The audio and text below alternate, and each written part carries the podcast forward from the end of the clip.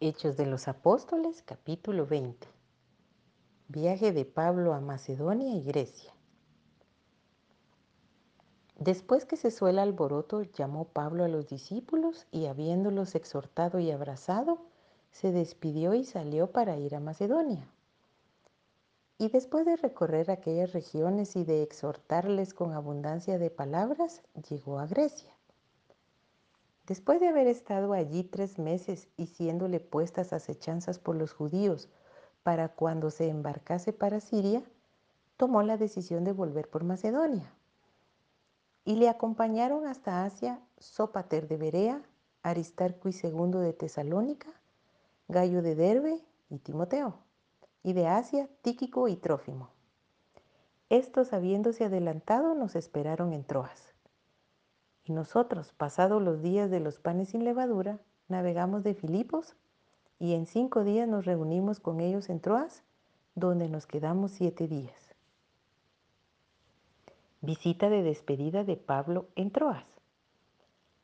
El primer día de la semana reunidos los discípulos para partir el pan, Pablo les enseñaba habiendo de salir al día siguiente y alargó el discurso hasta la medianoche. Y había muchas lámparas en el aposento alto donde estaban reunidos.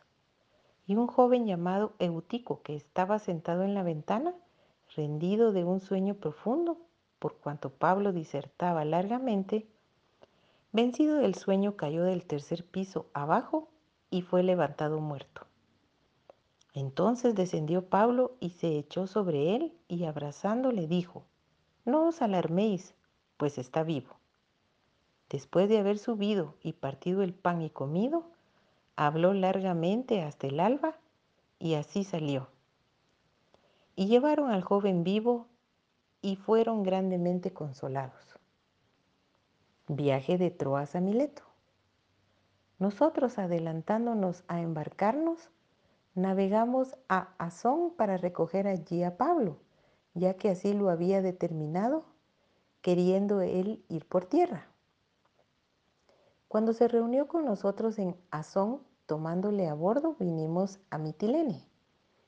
Navegando de allí al día siguiente llegamos delante de Quío, y al otro día tomamos puerto en Samos, y habiendo hecho escala en Trujillo, al día siguiente llegamos a Mileto, porque Pablo se había propuesto pasar de largo a Éfeso para no detenerse en Asia, pues se apresuraba por estar el día de Pentecostés, si le fuese posible, en Jerusalén. Discurso de despedida de Pablo en Mileto. Enviando pues desde Mileto a Éfeso, hizo llamar a los ancianos de la iglesia. Cuando vinieron a él les dijo, Vosotros sabéis cómo me he comportado entre vosotros todo el tiempo, desde el primer día que entré en Asia, sirviendo al Señor con toda humildad y con muchas lágrimas y pruebas que me han venido por las acechanzas de los judíos y cómo nada que fuese útil he rehuido de anunciaros y enseñaros públicamente y por las casas, testificando a judíos y a gentiles acerca del arrepentimiento para con Dios y de la fe en nuestro Señor Jesucristo. Ahora he aquí, ligado yo en espíritu, voy a Jerusalén, sin saber lo que allá me ha de acontecer salvo que el Espíritu Santo por todas las ciudades me da testimonio diciendo que me esperan prisiones y tribulaciones.